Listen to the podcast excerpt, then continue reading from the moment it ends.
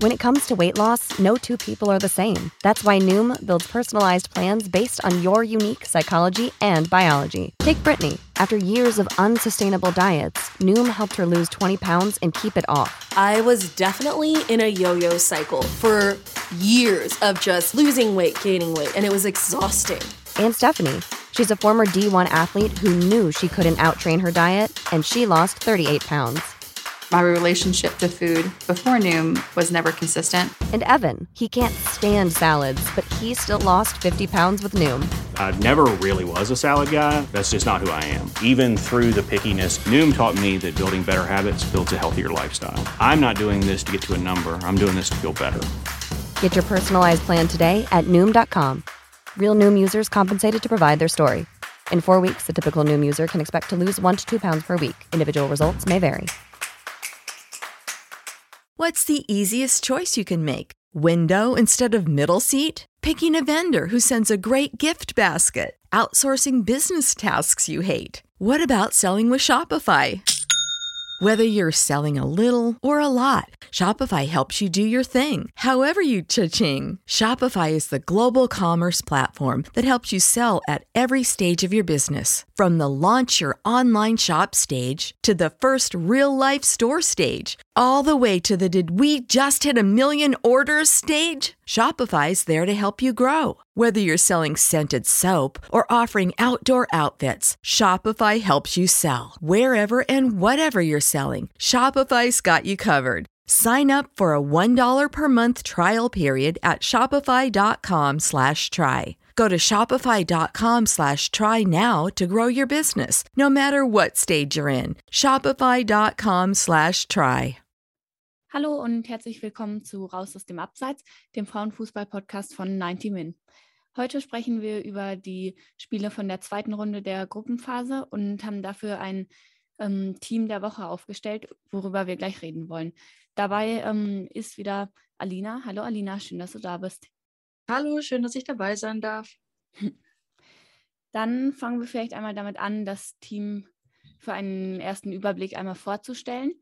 Im Tor haben wir Evra von Belgien aufgestellt, dann als Rechtsverteidigerin Katharina Schichtel von Österreich, in der Innenverteidigung dann Grete Mbock von Frankreich, ähm, an der Seite, neben der Seite von Marina Hegering, dann die Italienerin Lisa Boatin auf links und im Mittelfeld haben wir dann die Niederländerin Damaris Igorola, Portugals Norton und Pernille Harder von Dänemark und die Sturmreihe bilden Beth Mead von England, Fridolina Rolfe aus Schweden und Islands Katharin ähm, Williams dort hier. Ja, ein gutes Team, oder Alina? Ja, definitiv. Also all diese elf Spielerinnen haben wahnsinnige Leistungen gezeigt in der zweiten Runde der Gruppenphase und sind zu Recht in dem Team. Ja, eine Anmerkung auch noch. Also unsere Regel war, dass wir nur eine Spielerin von jedem Team nominieren wollen, was es natürlich ein bisschen schwieriger macht. Aber ja, so haben wir eben auch aus den kleineren Teams einige dabei, was ja auch ganz gut ist, weil die manchmal etwas unter dem Radar fliegen. Definitiv. Ja, dann fangen wir mal an mit Evra. Ähm, die hatte ja gegen, mit Belgien dann gegen Frankreich gespielt und ja, einen Elfmeter von Wendy Renard auch gehalten, aber auch sonst gut gespielt. Wie würdest du ihre Leistung einschätzen, Alina?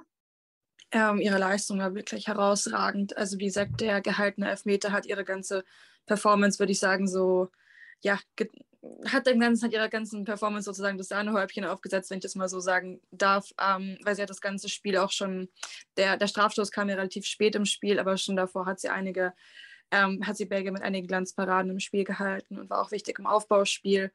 Und ähm, ich glaube, viele hatten auch damit gerechnet, dass äh, Frankreich nach diesem 5, was war es, 5-1 gegen Italien einfach Belgien gnadenlos versenken würde. Aber Belgien hat extrem gut ähm, dagegen gehalten. Und das war dann am Ende nur in Anführungszeichen eine, eine 2-1-Niederlage. Und das ist schon wirklich herausragend für Belgien. Und die Torhüterin hat einen großen Anteil gehabt. Ja, finde ich auch. Also tolle Teamleistung von Belgien. Das ganze Spiel natürlich ein bisschen überschattet von der Verletzung von Marie-Antoinette Katoto, die jetzt ähm, sehr lange ausfallen wird. Ja, wirklich sehr schade, dass mit ihr und Alexia jetzt zwei der absoluten Top-Spielerinnen Europas nicht dabei sein können bei dem Turnier. Ja, absolut. Ähm, ja, das Turnier zeigt uns einfach auch allen nochmal, wie, wie groß eigentlich die Belastung ist, die Spielbelastung für die Spielerinnen. Und das wird einfach auch mit, dem, mit der Weltmeisterschaft im nächsten Jahr nicht besser. Viele Spielerinnen gehen mit ihren Clubs auf ähm, Preseason-Tours, äh, Tourneen irgendwo im Ausland. Das, so, die Belastung, die Belastung wird nicht weniger. Und ähm, einfach auch die Forschung in Sachen Knieverletzungen ähm, im Frauenfußball. Ich, also ich meine, bei den, bei den Spielerinnen sind es ja immer durchschnittlich mehr ähm, ja, Kreuzbandrisse in diesem Fall oder einfach auch schwere Knieverletzungen, schwere Knieverletzungen anderer Art. Und es gibt einfach viel zu wenig ähm, wissenschaftliche Forschung und ähm, ja, viele Clubs tracken ja den Zyklus ihrer Spielerin, weil man sich, weil man herausgefunden hat, dass ähm, ja, der Zyklus auch mit ähm, Knieverletzungen in Verbindung gebracht wird. Aber da gibt es einfach noch viel zu wenig Sichtbarkeit, noch viel zu wenig Diskurs über das ganze Thema und einfach viel zu wenig Forschung. Und ähm, einfach, dass jetzt zwei Weltstars, wie du schon gesagt hast, Helene, ausfallen mit, mit Kreuzbandrissen, sollte einfach wirklich so diese ganze Debatte anstoßen und wird es auch hoffentlich machen. Und ähm, ja, man kann wirklich nur hoffen, dass sich da mehr Menschen dem Thema annehmen und dass da auch wirklich nachhaltig was getan wird für die Spielerinnen und deren Gesundheit. Ja, das hoffe ich auch und dass es eben nicht nur auf der allerhöchsten Ebene als relevant befunden wird, sondern auch jetzt in der Bundesliga oder in der ersten englischen Liga, dass es da wirklich zur Norm wird, dass alle Clubs da ein Auge drauf haben und wie du schon sagst, vielleicht tracken oder ja, eben ein besonderes Augenmerk drauf haben. Ja, nochmal kurz zu Evra. Du hattest schon gesagt, ihr Passspiel war sehr gut. Also das habe ich auch so gesehen. Und es waren da auch 35 von 37 Pässen angekommen, was ja für eine Torhüterin, die natürlich auch viele lange Bälle spielt, schon ein sehr guter Wert ist, finde ich. Ja, dann machen wir mal weiter mit der Verteidigung. Rechts hinten hatten wir ähm, Katharina Schichte von Österreich aufgestellt. Österreich hat ja jetzt auch schon, wo wir es jetzt aufnehmen, gegen Norwegen gewonnen und ist damit ins Viertelfinale eingezogen. Wir reden jetzt aber nochmal über das Spiel davor und sie hatte da das wichtige 1 zu 0 gegen Nordirland erzielt. Ja, wie fandest du das, Alina? Ähm, das war ein sehr, sehr wichtiges Tor. Ähm, klar, Österreich hat, würde ich mal sagen, in großen Teilen das Spiel gegen Nordirland dominiert. Ähm, aber ich würde mal sagen, es war trotzdem relativ offen bis zum ersten Tor. Und da hat Schichtel natürlich einen großen, großen Beitrag dazu geleistet, dass Österreich dann auch nochmal erhöhen konnte auf 2-0, glaube ich. Und ähm, ja, da hat sie sozusagen den Grundstein für den Sieg gelegt, würde ich sagen, mit ihrem Tor. Ja, stimme ich dir auf jeden Fall zu. Und sie hatte ja dann an der Stelle von Laura Wienreuter gespielt, die Corona erkrankt ist. Das ist auch nochmal so ein bisschen ein Thema, was sich durch das Turnier zieht natürlich. Ja, aber sie hat auf jeden Fall ihre Chance genutzt und konnte sich da zeigen. Fand ich auch defensiv ziemlich solide, hat auch viele Bälle dann immer wieder gewonnen und war sehr aktiv. Ja, ansonsten, ja, Julia Gwynn war auch sehr gut auf der Rechtsverteidigerposition gegen Spanien, aber wir haben ja nur eine Spielerin pro Team unterhalten wir uns natürlich auch daran. Na klar. Okay, dann kommen wir mal zur Innenverteidigung. Da hatten wir Grete Mbok ähm, aufgestellt, die auch wirklich ein sehr, sehr gutes Spiel gemacht hat für Frankreich gegen Belgien. Und sie hatte ja im ersten Spiel nicht in der Startelf gestanden, was ich eine etwas interessante Entscheidung fand, zumindest von Corinne Diacre. Aber ich finde, sie hat auch jetzt wieder gezeigt, warum sie eigentlich in der K.O.-Runde gesetzt sein sollte. Ja, definitiv. Diakre ist natürlich eine sehr unberechenbare Trainerin. Ich habe mich auch gewundert, warum sie nicht beim ersten Spiel ähm, im Bogbati ähm, in, die, in die Startelf gestellt hat. Und ja, es wird jetzt auf jeden Fall sehr interessant ähm, sein zu sehen, ob sie fürs dritte Gruppenspiel wieder in der Startelf steht oder ja, ob das jetzt nur ein temporärer Einsatz war. Aber sie hat auf jeden Fall im Spiel gegen Belgien gezeigt, dass sie in die Startelf gehört und dass sie eine ähm, absolute Schlüsselspielerin sein kann in der Defensive für Frankreich. Auf jeden Fall. Ja, sie auch natürlich mit dem sehr wichtigen Tor zum 1 zu 0 oft immer so ein bisschen der Dosenöffner und auch ansonsten sehr beeindruckend. Also ich habe mir nochmal kurz ihre Statistiken angeschaut und sie hat jeden einzigen ihrer 75 Pässe ähm, an eine Mitspielerin gebracht. Also 100% Passgenauigkeit schafft auch nicht jeder und auch keinen einzigen Zweikampf verloren in der Partie. Also das nenne ich dann mal ein, eine starke Leistung in der Innenverteidigung. Viel besser kann man es nicht machen. Absolut. Ja, genau. Dann Marina Hegering hatte es natürlich auch sehr gut gemacht gegen Spanien. Ja, also ich fand sie auch wirklich, ja, wieder mal einen sehr, sehr wichtigen Bestandteil des deutschen Teams. Es ist einfach so wichtig, dass sie jetzt wieder zurück ist. Und ich finde es schwierig, sich vorzustellen, wie das deutsche Team ohne sie aussehen würde. Und ja, sehr, sehr wichtig, dass sie wieder da ist. Und sie bringt einfach ja diese Passgenauigkeit. Also ich glaube, sie hatte irgendwie 85 Prozent Passgenauigkeit und damit 10 Prozent mehr als jede andere deutsche Spielerin, was dann ja schon zeigt, dass sie wirklich an dem Tag auch unter Druck sehr gut performt hat und die langen Pässe dann auch gut zu den Mitspielerinnen gebracht hat. Ja, da kann ich dir nur zustimmen. Das muss man auch erstmal schaffen, Spanien gegen Spanien einen, einen, einen Clean Sheet zu, ähm, zu halten. Das war schon wirklich beeindruckend von, von Hegering. Ähm, also diese Passquote, die du gerade genannt hast, das war absolut beeindruckend. Und ähm, Deutschland kann wirklich froh sein, dass sie pünktlich zur EM wieder ähm, fit war, fit geworden ist, weil sonst würde da wirklich eine Riesenlücke in der Defensive klaffen. Und sie hält die ganze Abwehr extrem stabil ähm, auch eine absolute Schlüsselspielerin hinten. Und ja, was sie gegen Spanien gezeigt hat oder einfach auch schon gegen Dänemark eine Runde zuvor, das war wirklich absolut beeindruckend. Und sie wurde dann auch ähm, zur Spielerin des Spiels gewählt. Ähm, sie hat wirklich überrascht gewirkt, als sie den Award entgegengenommen hat, was ein bisschen verwirrt, so, was, was soll ich damit so ein bisschen? Und hat, glaube ich, auch wieder die Teamleistung hervorgehoben statt ihre individuelle Leistung. Ähm, aber trotzdem ihre individuelle Leistung einfach herausragend in dem Spiel. Und ich bin mir sicher, je weiter Deutschland in dem Turnier kommt, desto wichtiger wird Hegering. Ja, auf jeden Fall. Auch ihre Stärke in der Luft finde ich immer sehr wichtig für Deutschland. Also wie viele Bälle sie da einfach immer klärt und bei den Standardsituationen ist dann auch noch super wichtig. Ja, ansonsten fand ich auch ähm, Wehe ganz gut gegen Finnland. Sie sah ja gegen, von Dänemark jetzt, sie sah ja gegen Deutschland nicht so gut aus in der Partie wie die dänische Dreierkette generell. Aber gegen Finnland konnte sie so ein bisschen Wiedergutmachung betreiben, finde ich, und hat da ein sehr souveränes Spiel gemacht. Ja, das stimmt auch. Ja, dann einmal die Linksverteidigerin.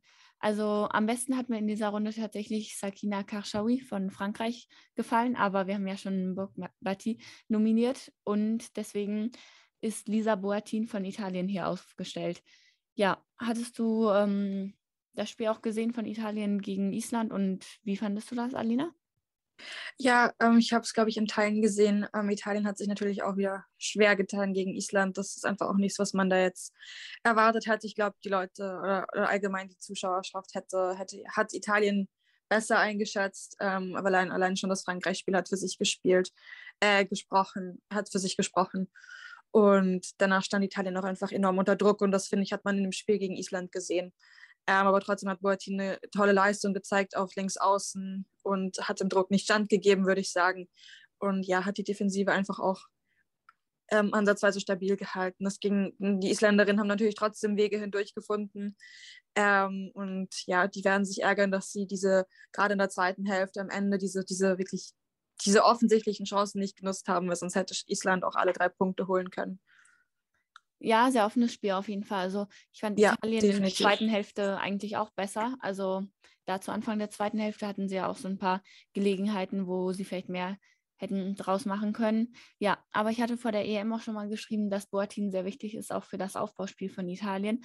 Und das konnte sie gegen Frankreich gar nicht zeigen, weil sie eben gegen Diani dann noch meistens ja eher einen Schritt zu spät kam und sich selber offensiv nicht sehr viel einschalten konnte.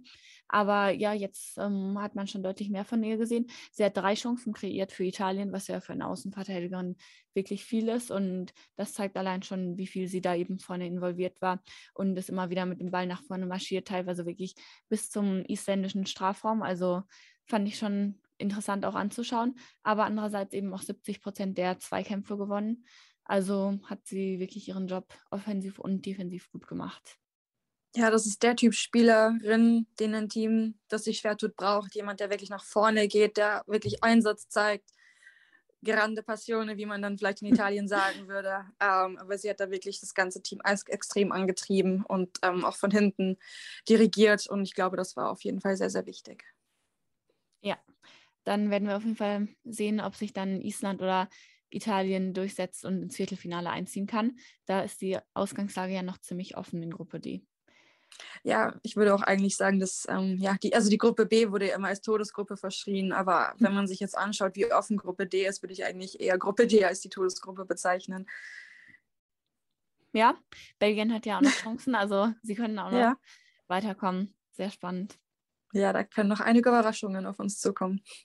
Ja, Ebenfalls noch sehr offen ist die Gruppe C, womit vielleicht auch nicht jeder gerechnet hätte. Denn die Ausgangslage ist jetzt so, dass zwei Unentschieden beim ersten Spieltag drum ähm, rausgekommen sind, nämlich einmal die Niederlande gegen Schweden und Portugal gegen die Schweiz. Und jetzt haben die beiden Favoritinnen, also Schweden und die Niederlande, jeweils vier Punkte auf dem Konto. Aber wenn jetzt Portugal oder die Schweiz gewinnen am letzten Spieltag, dann können sie immer noch ins Viertelfinale einziehen. Genau. Und die Schweiz und Portugal hatten es auch beide sehr gut gemacht gegen die größeren Teams und haben sich da sehr gut gewehrt. Und bei dem Portugal-Team hat mir besonders Andrea Norton im Mittelfeld gefallen. Deswegen steht sie jetzt ja auch im Team. Ähm, Alina, was, wie ähm, findest du das Portugal-Team bis jetzt? Ähm, also ich finde, sie zeigen eine beeindruckende Leistung. Also das Comeback 2-2 gegen die Schweiz und auch zwei Tore gegen die, Nieder gegen die Niederlande gemacht. Der amtierende Europameister, das schafft jetzt auch nicht jeder. Das ist schon sehr beeindruckend. Und wenn man auch einfach im Hinterkopf hat, dass ähm, Portugal bis vor einigen Monaten oder Wochen gar nicht wusste, dass sie zur EM fahren, weil sie ja als ähm, Replacement für Russland reingekommen sind, die ja ausgeschlossen wurden.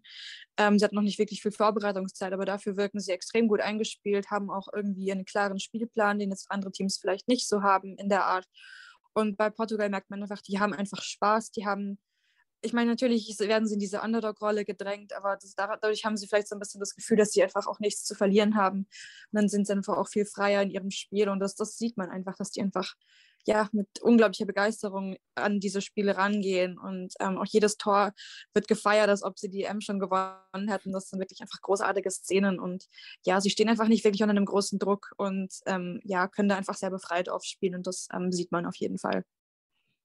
Ja, finde ich auch. Also sie sind erfrischend anders als viele andere Teams, würde ich auch mal so sagen. Sie trauen sich wirklich auch mal was individuell, haben eine tolle technische Qualität, weil genau viele Spielerinnen eben auch schon Futsal gespielt haben vorher und können teilweise auch wirklich ähm, schöne Pässe spielen. Also mir macht es immer sehr viel Spaß, sie, ihnen dabei zuzuschauen, auch wenn sie ja anscheinend die Tendenz haben, früh in Rückstand zu geraten. Aber solange sie dann noch immer zum 2-2 ausgleichen können, ist es ja okay.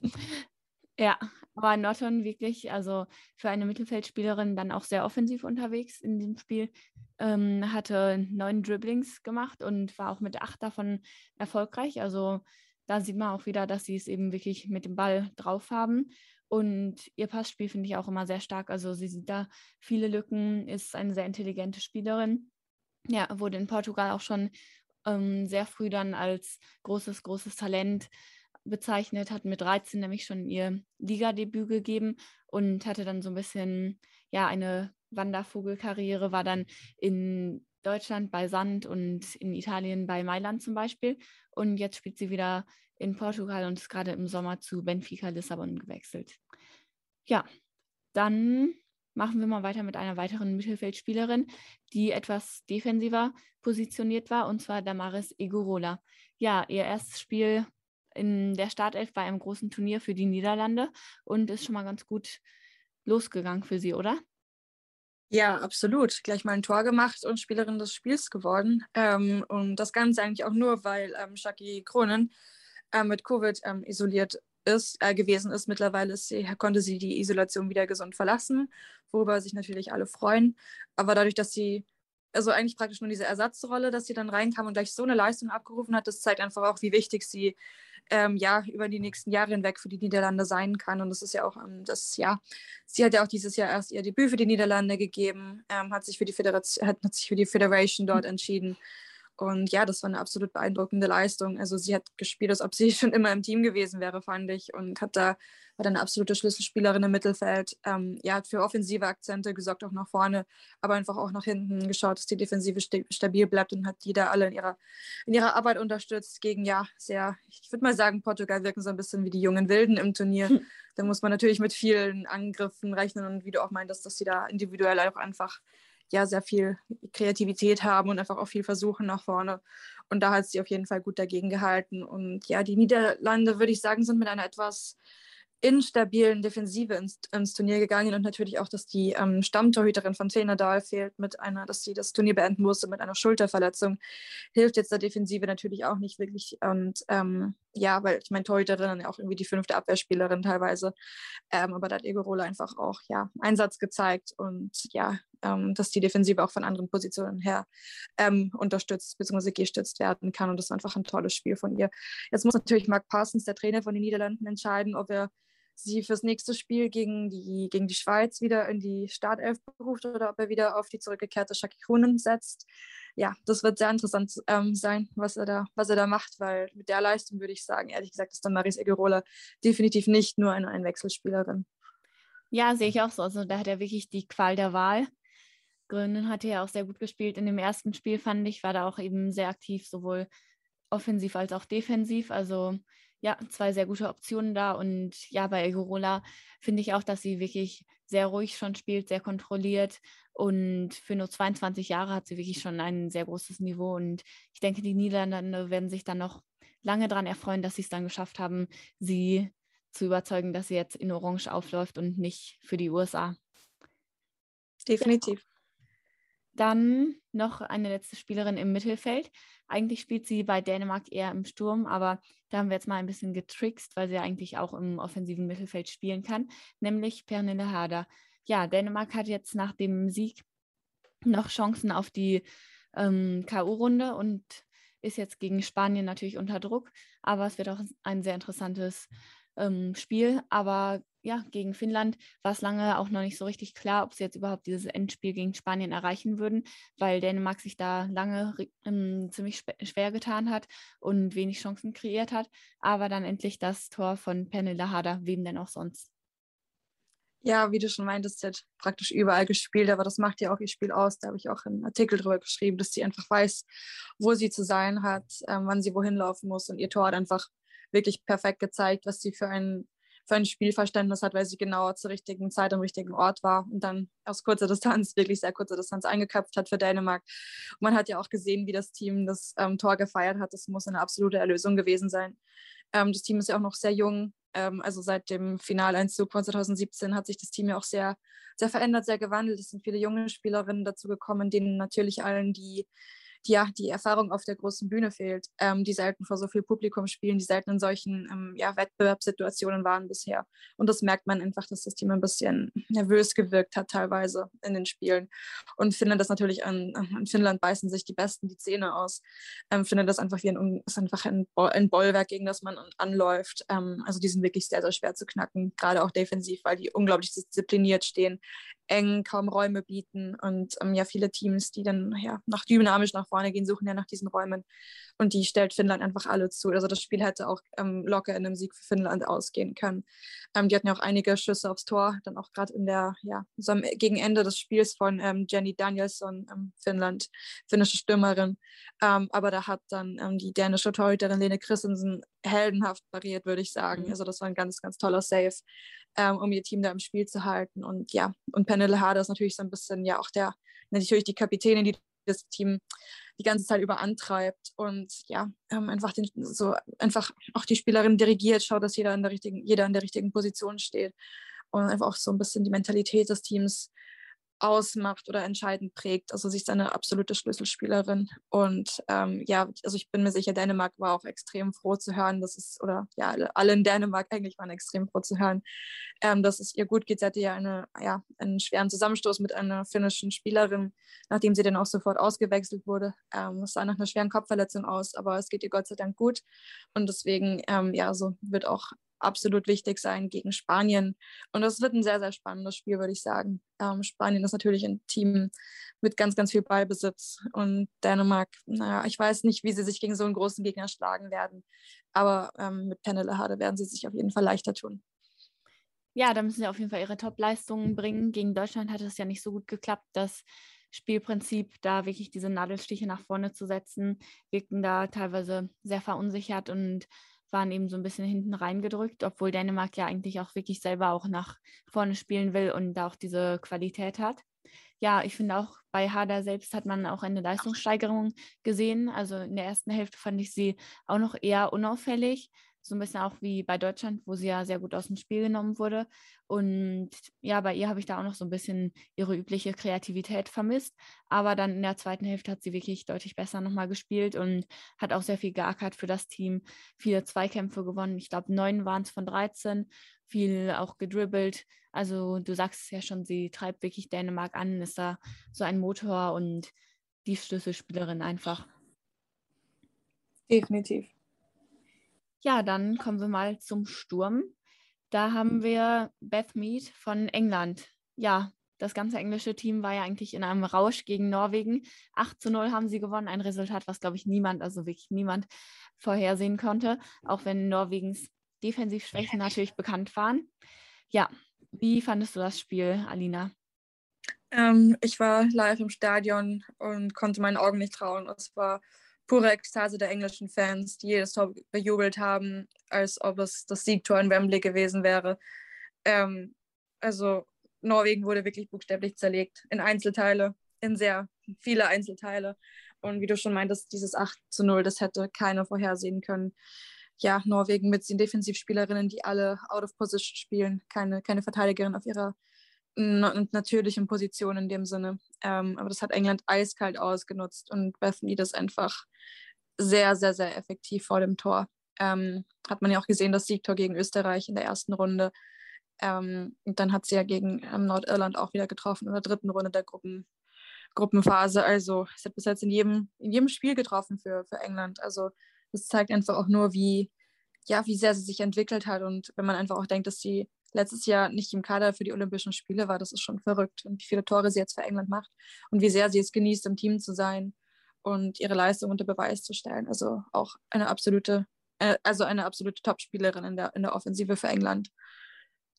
Ja, das auf jeden Fall. Also ich finde das auch bemerkenswert, wirklich, was für eine Entwicklung sie genommen hat, wie rasant es dann auch bei ihr hochgegangen ist, weil ja, sie wurde ja nicht nominiert für den Olympiakader, was dafür damals auch schon für ein bisschen Empörung gesorgt hatte.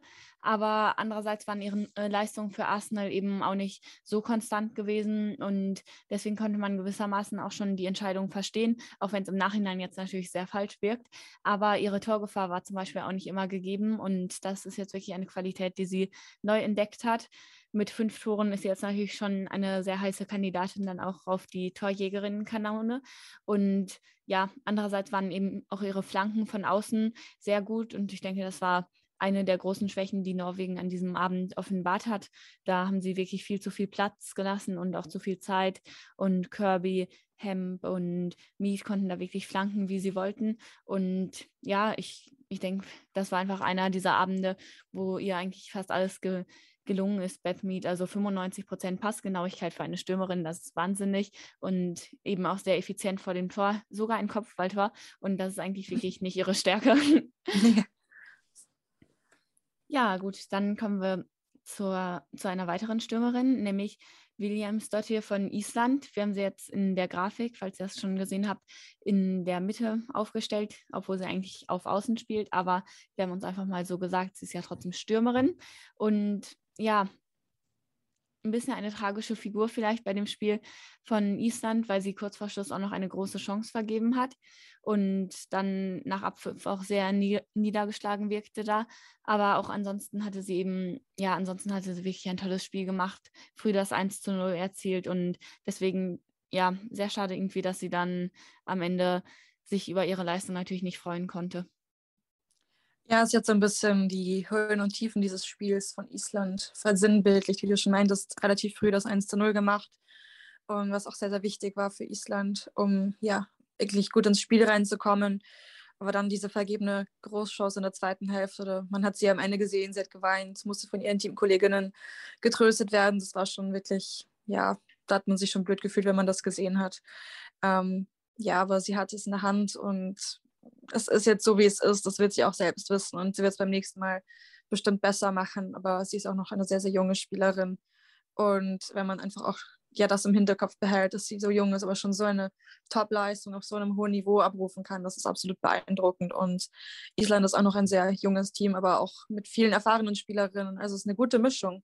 Ähm, aber wie sie dann sich in diesem Team so, ja, wie sie aus diesem Team dann so heraussticht mit ihren offensiven Leistungen. Das ist schon beeindruckend. Und ähm, ja, also das wird sie sich selbst ärgern, hat sie, also sie hat sich offensichtlich selbst geärgert. Ähm, aber ich bin mir sicher, dass sie ähm, ja, dass sie es versuchen wird, im Spiel gegen Frankreich besser zu machen. Ja, ja, ansonsten hatte sie eben wirklich auch sehr viel gearbeitet für das Team, war wirklich sehr aktiv im Pressing, was ja Island auch generell aufzeichnet, dass sie wirklich da alle nicht auf der faulen Haut liegen, sondern eben viel laufen, viel anlaufen und dann auch teilweise mit Erfolg. Und sie hat auch viele Luftduelle gewonnen, hat da keinen Zweikampf gescheut und konnte auch einige Bälle festmachen, was dann eben auch wichtig war für Island im Angriff. Ja, dann haben wir dazu noch Fridolina Rolfe von Schweden, die ja auch eine wichtige Rolle gespielt hat bei Schwedens Arbeitssieg, wie ich ihn mal nennen würde. Wie fandest du das Spiel generell? Ähm, das Spiel habe ich auch im Stadion verfolgt. Es war ähm, ja, es war ein sehr, sehr schwieriges Spiel. Schweden hat sich schwer getan. Ähm, ja, ich glaube, sie haben auch mehr von sich selbst erwartet. Sie wissen, dass sie es eigentlich besser können, gerade auch in der offensiven Leistung. Und ähm, ja, es war ein sehr, sehr hart erkämpfter Arbeitssieg, würde ich sagen. Die Schweiz hat, hat Schweden auf jeden Fall vor Probleme gestellt ähm, nach dem Tor von Fridolina Rolfe, was auch ein bisschen die, die Erlösung war relativ, ja, nicht wirklich spät, aber so in der zweiten Hälfte, also schon ein bisschen später im Spiel. Aber dann nicht mal eine Minute später wieder der Ausgang 1 zu 1 von der Schweiz. Das hat dann Schweden auch nicht unbedingt die Karten gespielt. Ähm, und dann auch noch die zwei Abseitstore. Aber Fridolina Rolf hat auf jeden Fall für Torgefahr gesorgt. Ähm, ich finde, dass sie zurzeit jetzt im Turnier so ein bisschen auf einer zentralen Rolle spielt. Normalerweise ist sie immer auf links außen zu finden. Ähm, jetzt war sie eher auf so einer zentralen Rolle. Ich bin mir noch nicht ganz sicher, ob das, ob sie da wirklich so, also natürlich spielt sie da nicht schlecht, aber ich glaube trotzdem, dass ja links außen ja einfach besser stehen würde als Position, dass sie da wirklich einfach 100 Prozent abrufen kann und vielleicht nicht nur 80 oder 90, weil in so einem, in so einem großen Turnier muss man auf 100 Prozent sein. Aber ihr Tor war sehr, sehr, sehr wichtig. Ähm, wie du vorhin auch meintest, ähm, Dosenöffner, würde ich sagen, für das Spiel gewesen. Und ähm, ja, es war auch es war ein sehr, sehr hart errungener Arbeitssieg, aber sie hat auf jeden Fall einen großen, großen Beitrag dazu geleistet. Aber Schweden muss wirklich schauen, dass sie jetzt auch im Spiel gegen Portugal, was es wird auf jeden Fall ein schwieriger Gegner, dass sie wirklich einfach 100 Prozent abrufen, dass sie die Spielerinnen wirklich wieder auf ihre, auf ihre besten Positionen setzen und nicht dort, wo sie gut spielen, aber halt dann besser auf einer anderen Position wären. Also Fridolina Rolfe würde ich auf jeden Fall wieder auf links außen spielen lassen gegen Portugal. Ja, ist ja interessant, weil nominell steht sie dann immer links außen auf dem Teamsheet, aber ihre Rolle wirklich ist dann doch, doch noch deutlich zentraler. Also würde ich auch so sehen, wird bestimmt auch eine taktische Vorgabe sein. Aber ja, teilweise wird es da auch so ein bisschen eng im Zentrum, beziehungsweise hat man dann das Gefühl, ähm, die Schweden teilen sich den Raum da nicht ideal auf und ähm, stehen sich teilweise vielleicht sogar so ein bisschen da mh, mm, im Weg rum. Also ich weiß nicht, ich würde sie vielleicht auch noch ein bisschen weiter nach außen beordern, aber ich fand, sie war trotzdem auch schon wie, wie im ersten Spiel gegen die Niederlande wirklich eine der besten Spielerinnen und sie hat wirklich so eine große individuelle Qualität, dass sie eben mit links sehr sicher abschließen kann, wie man ja wieder gesehen hat und ja, dribbeln, flanken kann. Und ich finde, man sieht auch noch, dass sie seit ihrem Wechsel zu Barcelona nochmal an Selbstbewusstsein gewonnen hat und das tut ihrem Spiel auf jeden Fall auch gut. Ja, definitiv. Ja, dann sind wir auch schon durch mit unserem Team des zweiten Spieltags. Vielen Dank, dass du dabei warst, Alina. Ich danke auch. Ja, dann hören wir uns bald wieder und vielen Dank fürs Einschalten. Tschüss. Tschüss. When you need mealtime inspiration, it's worth shopping Kroger, where you'll find over 30,000 mouthwatering choices that excite your inner foodie. And no matter what tasty choice you make, you'll enjoy our everyday low prices, plus extra ways to save, like digital coupons worth over $600 each week. You can also save up to $1 off per gallon at the pump with fuel points. More savings and more inspiring flavors make shopping Kroger worth it every time. Kroger, fresh for everyone. Fuel restrictions apply. Save big on your Memorial Day barbecue, all in the Kroger app. Get half gallons of delicious Kroger milk for 129 each, then get flavorful Tyson natural boneless chicken breasts for 249 a pound, all with your card and a digital coupon. Shop these deals at your local Kroger today or tap the screen now to download the Kroger app to save big today. Kroger, fresh for everyone. Prices and product availability subject to change. Restrictions apply. See site for details.